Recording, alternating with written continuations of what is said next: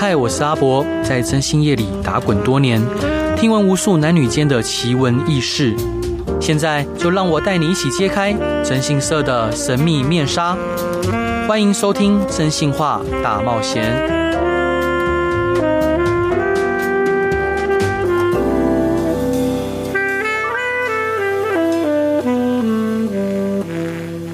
Hello，各位亲爱的听众朋友，大家晚上好，欢迎回到飞碟电台，收听由我征信社阿仔主持的《征信话大冒险》。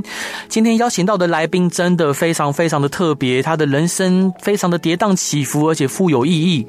他呢是第一位华人化石清修师，他从兴趣入行，十九岁跑到德国学习呃清修的技术，掌握机缘呢与国外的同业学习，经手的古生物化石不计其数，在国际上从事古生物。相关工作超过三十年，而且他创立了台湾第一家古生物修复机构，主持修复很多国际知名的重要标本，并且参与很多家的博物馆规划。那他二十八岁的时候呢，首次创业，创造一年六亿元的营收，但是他却被拔去董座。好，上次的他呢，在朋友的鼓励之下。二零一九年，他再次以化石先生从头开始，靠着技术和人脉，在三年内开设十二家店。他心中创设博物馆的梦想呢，也像化石一样，万历久不衰。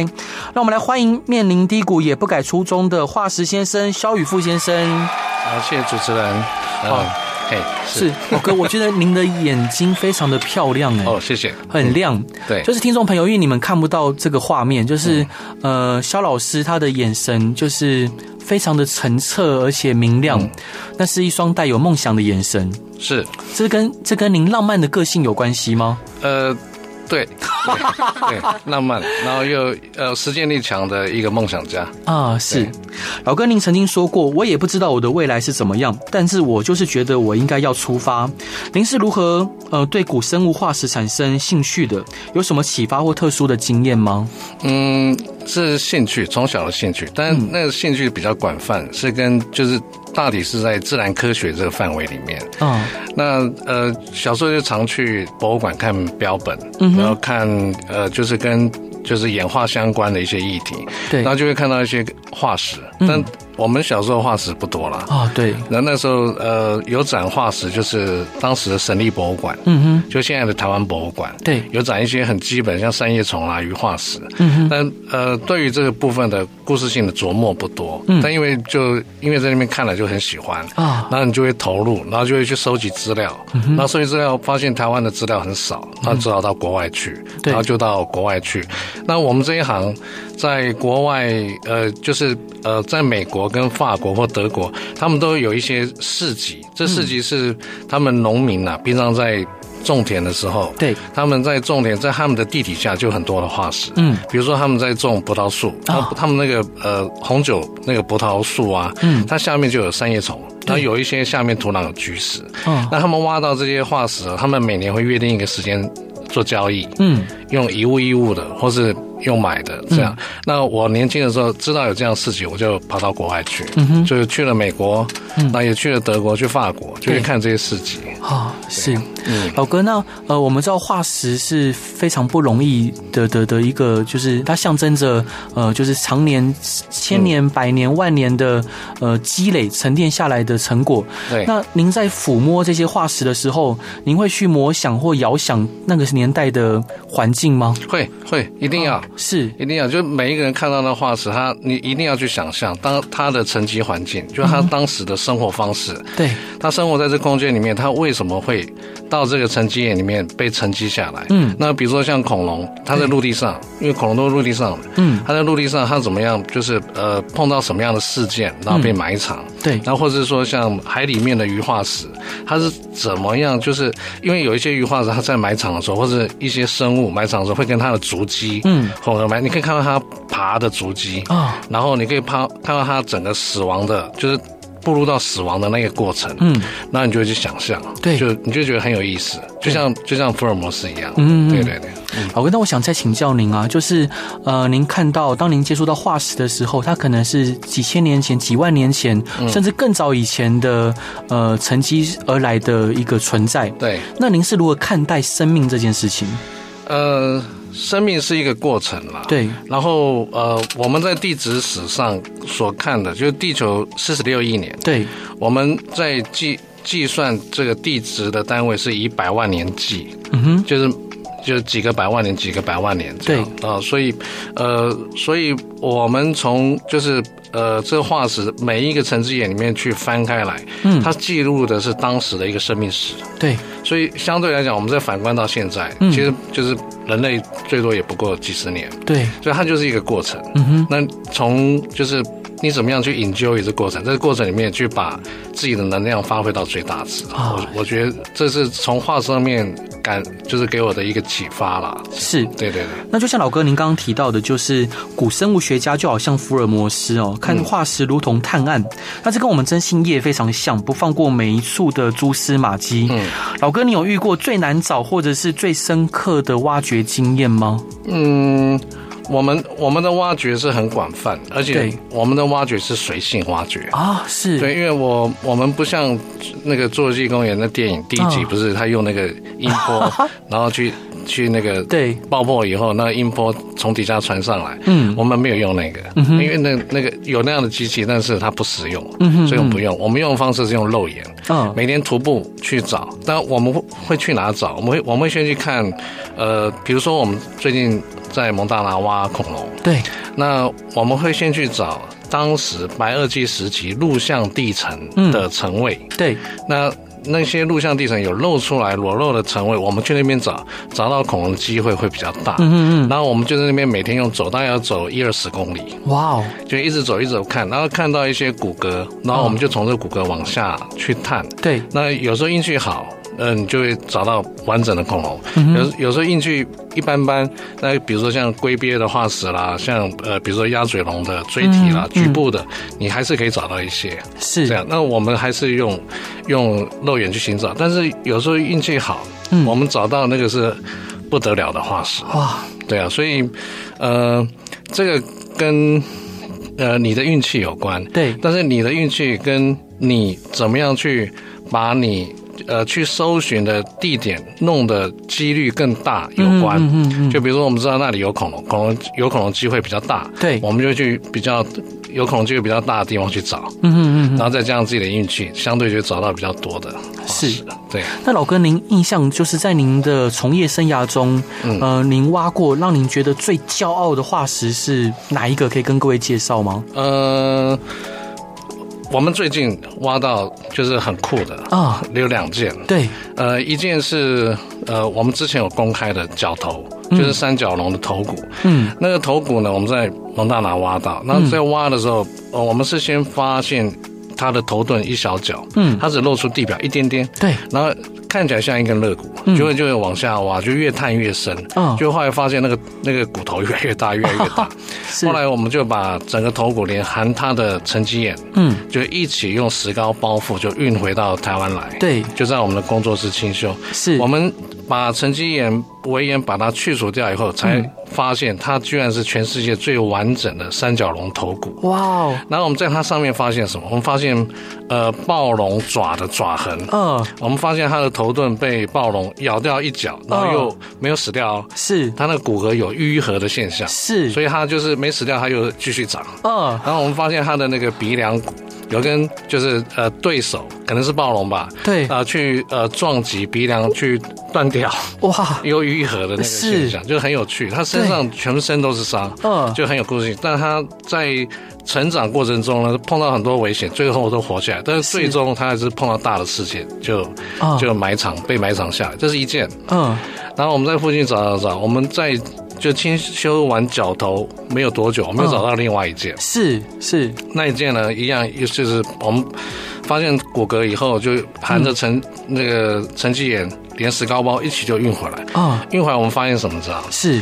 我们发现全世界唯一一件，嗯，整个就它那个面颊，整个脸都带满满满的恐龙皮肤皱褶哇。的这个三角龙，是，也就是全世界第一件。木乃伊化的三角龙，嗯，然后还保含保存这个三角龙的皮肤的脸啊，就有脸的三角龙嘛。对，哎，对对对，而且它那个有趣的是，它连那个扎眼皮肤在眨眼的那个 moment，啊，就是那个皱褶，你都可以看得到。哦，是，这是很印象深刻。我们现在正在修。哦，太太太棒了。对对对。因为在在座还有一个伙伴诺亚，诺亚，对，诺诺诺亚可能很难明白，就是我们男生听到三角龙跟暴龙打斗的这个状况有多么的。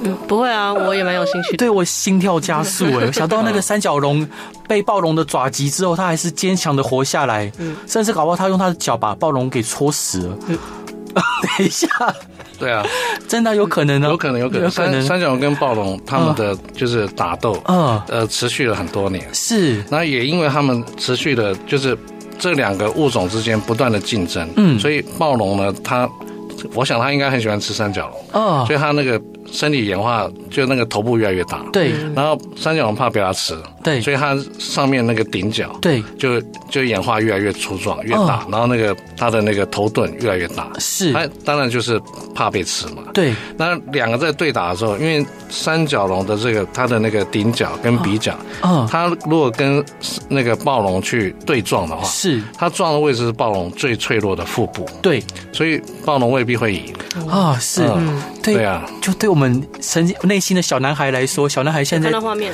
对我小男孩在跳在叫这样，对啊，真的太开心了。对对对，好，老哥，那再请教您，我很好奇，因为小时候我们看那个恐龙的介绍的书籍啊，那个很多时候我们都讲说皮肤的颜色都是想象的，对，所以现在目前我们呃有第一个完整的三角龙的。皮肤也有吗？对对，它皮肤是什么样的颜色啊？它皮肤像鳄鱼的皮革。哦，是，呃，它有褶皱，嗯，然后是块状的，对。对，然后有块状鳞片，然后像就，然后然后它，因为它脸部它的表情会比较多，嗯，所以它的褶皱比较多，是是，这是就我们现在所看到那一件物件。来来感受的，因为呃，这是发现的第一件啊。是老哥，那我还有一个我比较笨的问题，就是因为我们看侏罗纪公园嘛，因为它皮肤还附着在上面，有可能会呃，就是检采取到 DNA 吗？呃，没有办法，没有完全没有办法。DNA 它呃，它很快就会降解掉，它没有办法保存那么久啊。是，所以没办法保存。所以侏罗纪公园是不可能发生的，不可能，不可能。对对对对。对，因为侏罗纪公园它是一个，就是可能蚊子它有吸血之后，然后马上就在琥珀里面就被保存着。对对，那这样子也不可能。呃，它几万年或几十万年 maybe 啊，这样，但是几千万年没有没有发现这样的例子，因为 DNA 它会不断的降解分解掉，所以这个没有办法找出完整的 DNA，所以那个纯粹是电影虚构啊。但这个。Everything possible，然后因为我们从地底下发现太多神奇的事情啊，所以我们还是持开放的。好，老哥，这段分享给大家的歌是路易阿姆斯壮的《What a Wonderful World》。为什么想分享这首歌呢？这是我就是小时候呃成长过程里面很喜欢的一首歌。嗯，对，就不管到世界可以听到这首歌，我就想回家了。啊，是。好，我们一起来听这首歌。Hello，各位亲爱的听众朋友，大家晚上好，欢迎回到飞碟电台，收听由我真心是阿仔主持的《真心话大冒险》。今天邀请到的老师，邀请到的来宾是呃，面临低谷也不改初衷的化石先生肖宇富 Kiko 先生。Hello，欢迎您。哎，大家好，我是老肖。所以刚刚跟那个广告时间跟老哥聊得也很开心。天哪，嗯、我应该一集聊不完。好好好好好感动哦！所以老师想请教您啊，就是从事古生物修复和博物馆文创产业的三十年间，你怎么会斜杠全球最拟真和最知名的绒毛玩偶代理？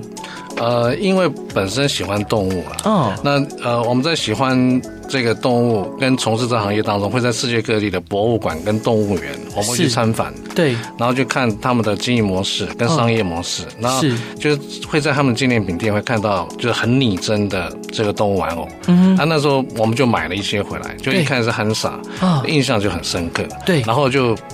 呃，后来因缘机会，我们拿到了这木栅台北市立动物园的、嗯、呃卖店经营案。对，然后我们就确实需要这样的一个好的商品。嗯，然后呃，我就那个呃跟我们当时的采购讲说，我要代理汉莎。他说你要代理汉莎，然后我说你现在 email 给他们说我要代理汉莎，就他就 email 过去了，嗯，email 过去，马上当天晚上，嗯，汉莎的就是那边就回复说你要代理，那你就飞过来啊，我隔天就飞过去，哦，好有行动力哦，嗯，我隔天就飞过去了，飞过去了以后，然后就一个老先生开开一台车在机场到那个呃机场来接我，雅加达，然后来接我以后就。那个呃，直接接到工厂，沿途就跟我聊很多，嗯，那聊一聊，我一看，诶，这个外国人，然后我们用英文对谈，聊聊聊，我说你是老板，他说我不是，我，但是我可以给你介绍这个公司啊，这个状况怎么样？人家讲他就是汉莎的总裁。啊，是，他叫 Mr. Hans 啊，对，然后他就他就很有趣，就跟我聊聊很多，完了以后呢，他就问我，他说你是做什么？我说我做。做恐龙，做古生物挖掘，他一定不是他这一行，因为他这一行是做玩具，对，做 toy。嗯，plush toy 就是那个毛绒玩具。嗯，他一听是奇怪的小孩子怎么跑来 挖恐龙，原来带有这个，他就一直问，他说你你为什么要做这个啊？你要怎么做？我就跟他讲说，我我想要开呃，在我的直营店里面，我想要这样的商品，然后呃，憨傻动物很拟真，嗯，然后我开发就是呃现有很多灭绝的生物，嗯，或是台湾灭绝的生物，对，啊，或者现生的生物，好在地的，我想要开发这些，然后我想要跟古生物做一。一个就是做一个自然科学商店，是。他很难想象。嗯，然后他当时他给我，就是我们大概聊了两天，后来他不太理我了。那他就给我一份合约，他说 Kiko，我我英文叫 Kiko，他说 Kiko，这合约你看一下。嗯，看完以后我看不太懂，他说英文啊。嗯，然后看完以后他说，你如果有什么想法，你再跟我讲。好，可我说可是我明天就要回去了，我们可以签约吗？他说我们今天不签。哦，是，嗯。就不签，然后一直到我坐飞机离开了，都没有签到约了。哦，我回去隔了三天，三天，他打电话给我，Kiko 你在台湾吗？我说是，嗯，他说我到台湾找你，然后他到飞到台湾来，他跟我一样，就很有行动，飞到台湾来，他按照我当时跟他讲的经营，我我的经营想法，嗯，然后我的店，我们公司的规模，他整个这样看完，嗯，然后看完以后。他就给我一份合约，他说：“这个我已经签好名了，你在上面签个名就可以了。”我就一约就签了，后来就拿到代理权。很好，是这样，对对对对对，他是一个很有智慧的一个。一个长者啊，是，对对对，我听得好神往哦。呃，对，是，嗯，老哥，那您还有曾经修复过动物明星哈，大象林旺爷爷跟马兰奶奶，呃，那骨架标本呢，就是由您带领的团队花四个月的时间组装，完整呈现两只大象站立的姿态。嗯，呃，老哥，那你在修复的过程中，因为我们都老一辈的听众朋友可能知道，就是林旺爷爷是孙立伦将军，呃，从印度那边带回来的。嗯。对，那您您那那时候会就是遥想孙立人将军吗？呃，会啊，我因为我们知道这个故事，还有就是林旺对我，我我对林旺是有感情的，是因为小时候我常去省立博物馆，完了就去那个圆山动物园，对，所以很我们去圆山动物园首首要看就是林旺，对，还有马兰，嗯，那当时看到那个林旺，因为我当时的那个兽栏是离观众比较近，对对对，你近一点可能都快要碰到他的。就是他的鼻子，是，他那时候还有那民众 当年都会拿东西喂他，对对对对。林旺到后期呢，他的脚是被链住，然后他头会一直摇，觉得他有忧郁症，嗯，就对这我对这印象很深刻。嗯后来林旺就走了，他他呃他死的时候是呃八十六岁，是全世界最长寿的大象，对，这样。对。那走了以后，他的皮革就做了这个标本，就在那个。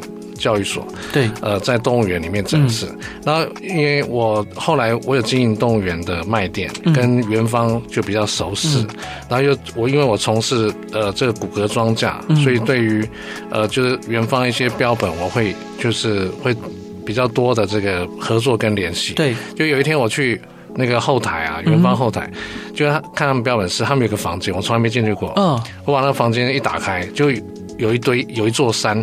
嗯。有一座山是。骨头堆成的山，对。然后我就问那个呃那个当时的工作人员叫川哥，嗯，我川哥这是什么？他说这林旺啊，对，然后旁边有一座小山，我说那一座嘞，那马兰啊，他们是夫妻，当然要在一起。是是，我说那为什么会是两座山在那边？对，那我们没有预算啊，我们那个将来还是想把它架起来，做一个教育这样，嗯。我说没预算了，那那时就。印象就在脑袋，嗯，就后来跟科博馆的张君祥博士，张君祥博士是科呃科博馆专门研究古象，对。大象的专家，对，他有一天跟我讲说，嗯，我想要办一个国际象展，嗯，我象展不错哎，有长毛象各种的象，但是你还要有很厉害的亚洲象啊，亚洲象没有哎，我说有有有，在动物园我看到有两座山在那边，是是，他说真的吗？我说我们把它架起来，嗯，他说那预算我们可能预算不够，我说没关系，你去找预算不够的，我来赞助。啊，是当时这样，我不够了我负责。啊，后来就是找了一些预算，是啊，就那两只就运到我们的这个呃工作室。对，啊，我就带着团队就把它装架起来。啊，是那大概花，其实花了大概五六个月了，五六个月，五六个月把它装架起来。那这个装架呃当中当然是很感动啊，因为你。呃，他从小看着你长大，然后你看着他老去，然后你又把他的骨骼把它架起来，在架林旺的时候，你会发现他真的是很宏伟，那骨架好大，真的。啊，在架马兰的时候，你会发现这个马兰很辛苦，为什么这样？因为马兰的骨骼，全身的骨有很多的呃骨瘤的增生，哦，是表示他后后期应该是。生病，嗯，很严重，所以他那个骨骼增生到他的那个椎体啊，三节三节的愈合在一起，就是他没办法弯，嗯，对对，他的骨骼是连着的，所以应该是很辛苦。当时，是，所以你从这庄稼当中，你可以感受到他当时的。就是生活的状况，嗯、对啊，哦、是，但最终都把它装好了，很漂亮。嗯，现在在在动物园展示。是，对，哇，谢谢老哥，我讲到都快掉眼泪了。嗯、好，老哥，您一手创立的时尚，却在二零一八年十月被夺去经营权，嗯，是至今影响您最大的一件事情。对、啊，可以跟我们聊聊当时的心路历程吗？然后如何浴火重生的？当时是真 shock 啊，哦、呃，不在你的人生。编排的剧本里，对，这个是完全岔开的，嗯，而且，呃，你会觉得是不是在开玩笑？哦，呃，我就是我在董事会里面的他们临时动议，开完董事会，呃，临时动议，就他们就突然说，哎，肖董，我觉得哈，你因为我是董事长兼执行长，对，董事长兼执行长很很辛苦，嗯，我觉得应该要多点人帮帮你，这样，所以呢，我来提议，董事长跟总经理哈要分开，嗯，这样，然后。我说那是什么意思？嗯，他说我们来表决，董事长跟执行长要两个人这样。嗯，我说哦好，那就表决看看。嗯，在那个当下，我觉得怪怪的。嗯，这样，但我就觉得我这行业那么难。对，这样，那呃要。就是你们在想什么，我不明白。那既然你们要表决，那就表决吧。嗯嗯，就一表决四比一啦。嗯，然后我就问他四比一什么意思？哦，四比一就是你不是董事长了，这样。哦然后完了以后就选新的董事长。对。然后当天晚上我就被干掉了。哦，是这样。然后就就我想说，哎，是不是老天在跟我开玩笑？嗯。隔天他们会跟我讲说，啊啊，脏东西公升起来啦，哦啊，我们这个什么什么，结果没有，就是。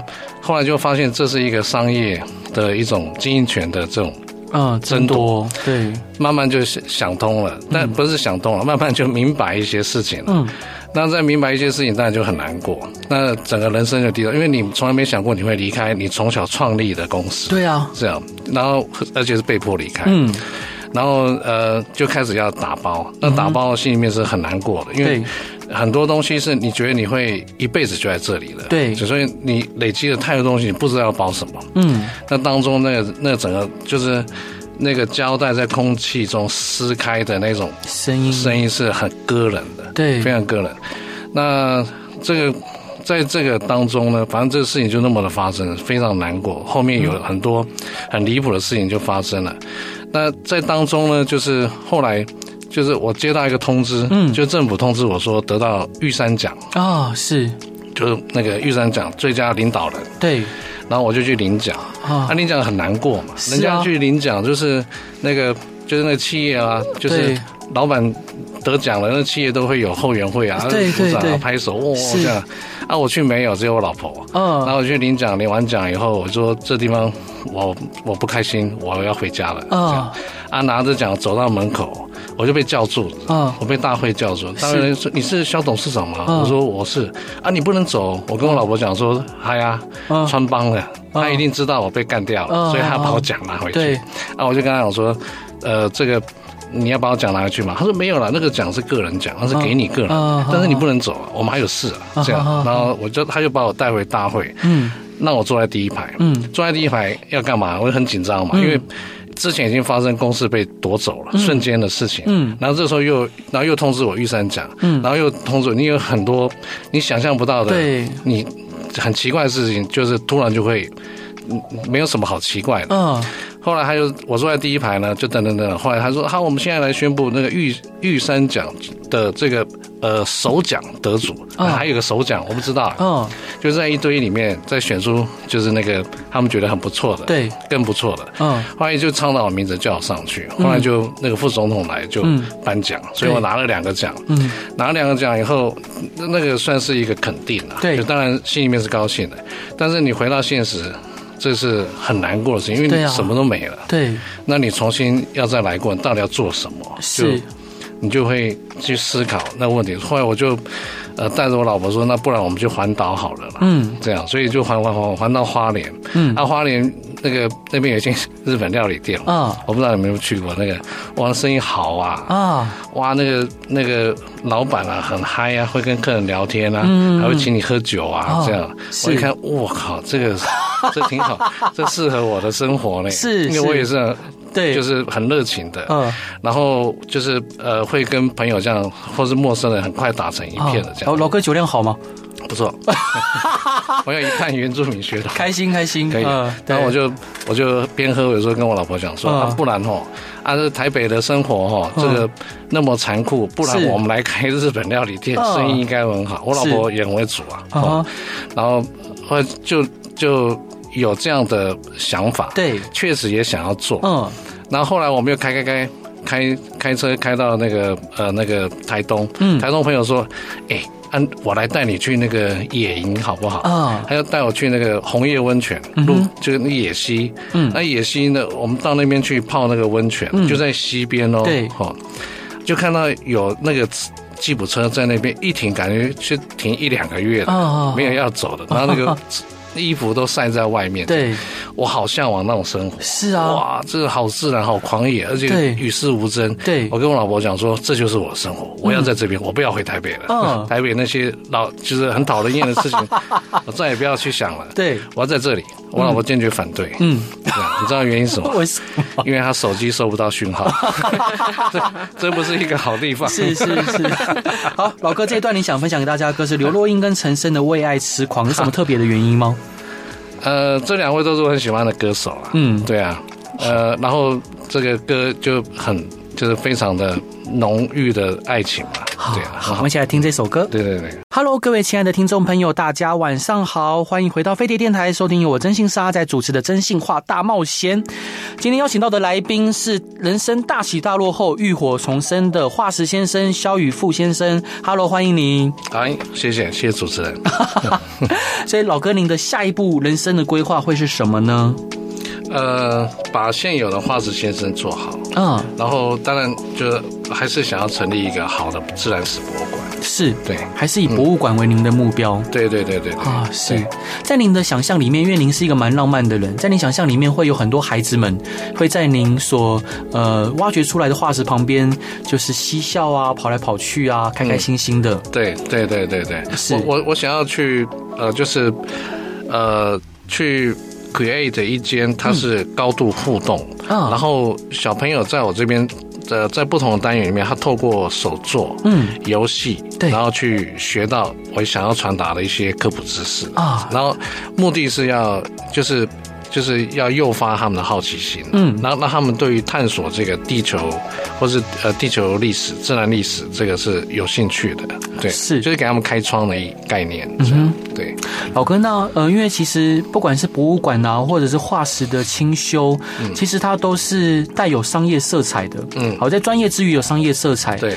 那老哥，您可能刚刚上一段有提到说，呃，您对于大自然其实非常向往的，其实你内心中也有一块是您希望可以。以回到大自然之中。嗯，那您是如何 balance 这样子的不同的两个概念？一个是比较入世，一个是比较出世的。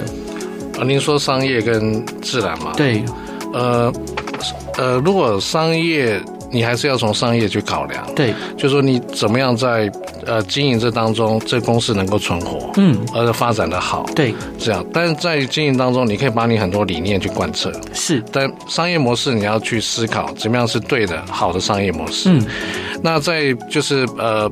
就是对于自然的喜好，那是属于个人心里面就很喜欢，但这个是可以取得平衡的。像我们到国外，呃，很自然，很多地方就是到很自然的地方去，你可以去 enjoy 那样的 moment，对，那样的环境。对。但是回归到商业的经营，我们还是会从商业经营里面去来看，怎么样去呃，怎么样的。策略跟呃我们现在的商业的这个运作的方式是好的，是对的。是，老哥，那我我就是你刚谈到谈到商业经营，就是呃，因为我相信我们都是有情绪跟情感波动的。对。那那时候您面临就是好像突袭式的将您的呃经营权给剥夺的这一些曾经的呃董事会的成员，那您内心会有愤恨或不平的地方吗？那个 moment 当然会有，那个 moment，但是，嗯，对啊，就是那个当下，对，因为确实是很难过的一件事情嘛，对。但是你你最终你还是要回归到现实，嗯，就在在实际上你应该要怎么做，何去何从？嗯、是。那你有呃最基本的呃生存的问题，因为呃我所有的资金都在那间公司里，对。那呃我是我还有二十趴的股份，算大股东，对。我希望他们可以买帮我买回去，嗯，那我就不要了，就你就把我股份买回去，嗯。那当然他们不买，嗯，因为买了以后，因为那个算下来那还有大概。呃，资本大概还有两亿，我的部分，嗯，两亿我可以做很多事，哎，当然呢，对啊，我还可以买艘游艇啊，是一千多万，我都想好了，他们他们不要，是。不要，那我呃，就是在于你要重新创业，嗯，你要创什么业？开日本料理好，嗯，海产店好。还是做什么好？嗯，然后又没有资金，那怎么办？嗯，所以呃，我在律师界有个好朋友，嗯，就是那个新竹北浦律师界，嗯，那那个老板，嗯，他说，不然我在这边盖一个烤肉摊，嗯，你在这边卖烤香肠好？啊，是，对对对，所以我就在那边卖烤香肠。是，但这个之前还有一个典故啦，就是在我在很很彷徨的时候，嗯。以前我我想起一个桥段，嗯，就是我在呃年轻的时候，呃那时候刚创业，也是刚创业的时候，呃奇美的许文龙董事长啊，是，他跟他们基金会的呃就是呃呃这些朋友有到我们这边参观很多次，嗯，他有一次在参，他喜欢化石啊，嗯，他有一次参观的时候，他说，哎，萧生。那你你也要被提拔？哦，这样，然后他就问我这个啦，我说卖猪肉，我们在看化石，董事长在问我卖猪肉，我心里面就是 OS 是这样，哦对，然后就就觉得很奇怪，我说啊，当然你你的艺术是，嗯，我艺术吼，我爱讲吼，我较早吼做黑 ABS，ABS 你知哦，我我知我知我知，我当初咧做的时候拢无人知啦，嗯，啊，但是我看看这些事业很不错，可以发展，他就他就呃全力以赴，用他所有的资产。下去去做，对，他说做事情你就要全力以赴，嗯，全力以赴。如果你做失败了，嗯，啊，你就大不了去菜市场卖猪肉，你还是可以养活一家人，嗯嗯嗯。我在讲他那时候跟我讲，突然在看化石的当中，突然跟我讲了，因为他可能觉得我们这个商业模式，嗯，怪怪的，他看不太懂，是，可能就是会有，就是呃，会有，就是一般人都看不懂。商人的直觉，对，所以他用这个来鼓励我，对。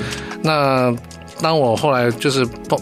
一无所有的时候，嗯、这个画面对谈的画面就浮出来了，嗯、对，就浮出来，别低吧？嗯、那那那个徐董说别低嘛，嗯，啊，后来又碰到那个那个律师界的那个、哦、我的朋友李董，是他说不然你来这边。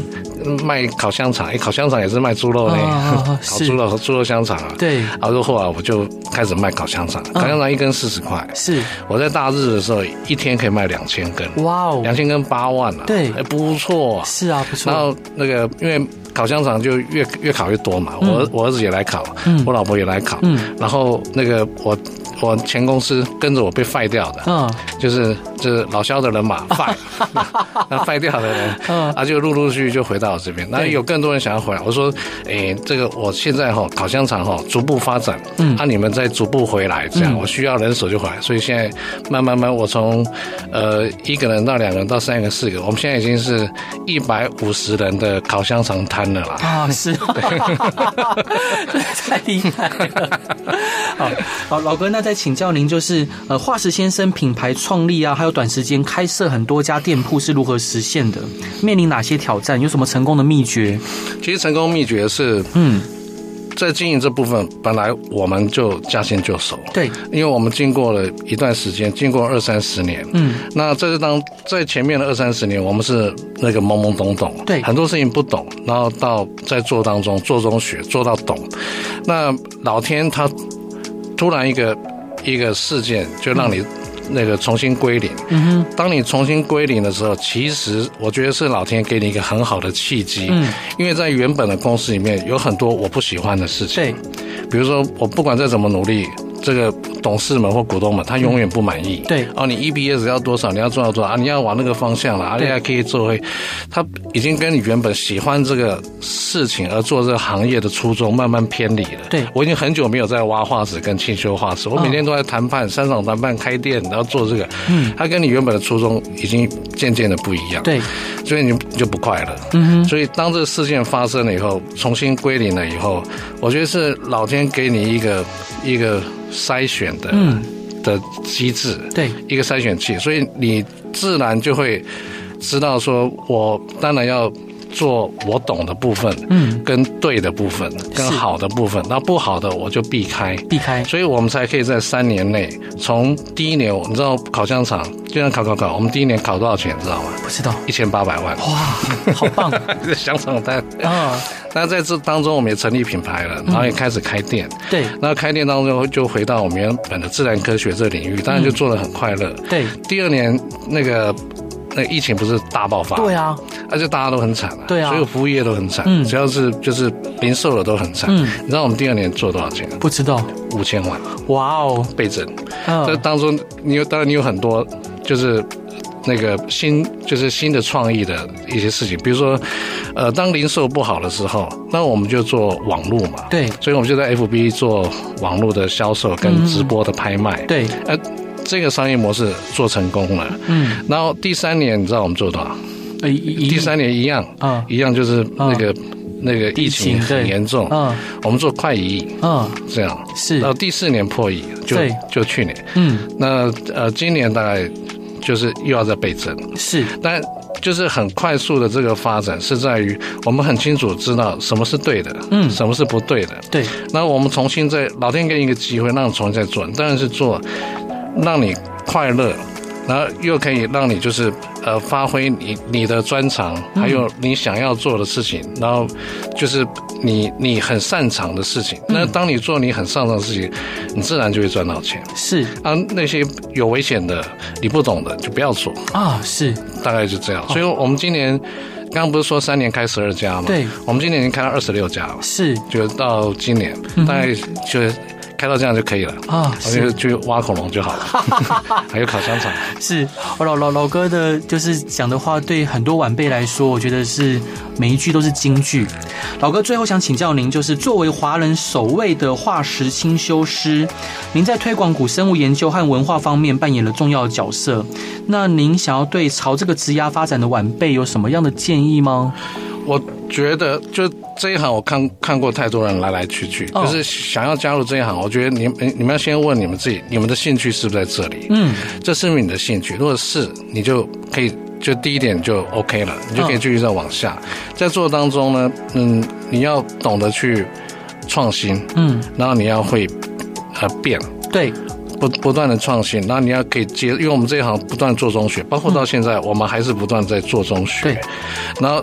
你会碰到很多的困难，嗯，所以碰当碰碰到这些困难，你要有时候会很大挫折，是。你要坚持，嗯，不要轻易放弃，对，一放弃就没了，没错，你要重新再来过。比如说我我在前公司我被干掉了，啊，呃，很忧郁难过，跑去开日本料理店，啊，放弃了，没了。但我现在烤香肠，我还可以继续挖恐龙，对，我就继续了，这样，所以呃不要放弃。那这是讲坚持，然后最最后，当你就是有点能力了，嗯，你尽量去帮人家，尽量去分享，去分享，分享你的呃你的经验，分享你的知识，分享你的技能，对，就分享你的就是假设你有能力去帮人，就去帮，嗯，就你能够分享才是真的富有啊，是。对啊，老老哥今天真的很感谢您来节目上玩，对啊，就是。好好好开心哦！啊，谢谢，谢谢。是老哥，那呃，就是很感谢您为大家分享的一切。最后一段想分享给大家的歌是洛史都华的《Sailing》，为什么想分享这首歌呢？因为这这这歌就是让。就让我们听到这个就很想一直延续，然后对这个世界是很美好的。啊，是，对啊，然后就他有很多的历练，嗯哼，在闯荡这个世界里面，就可以就是他有很多的想象。啊，对啊，我很喜欢这个。歌。老哥，最后一个小小问题，嗯，就是像您这么浪漫而且又富有执行力的人，嗯，您的太太是什么样的个性啊？我太母羊座。啊，那他是我做什么他就做什么。啊。比如比如说我呃我喜欢运动，他就跟我去运动。我喜欢骑重机，他也跟着我去骑重机。嗯，他就完全就是呃他的兴趣跟我就是我我的兴趣这都一样。对对对对。那你们吵架的时候是怎么样去磨合的？吵架啊，很久没吵架。好，再次感谢老哥今天来节目上玩，也希望大家喜欢今天的广播。然后如果有任何的疑问或问题，我想听的案例，都欢迎来到真信社阿宅的粉丝团与我分享。然后大家晚安，拜拜，老哥谢谢你。好，谢谢，谢谢，大家，拜拜。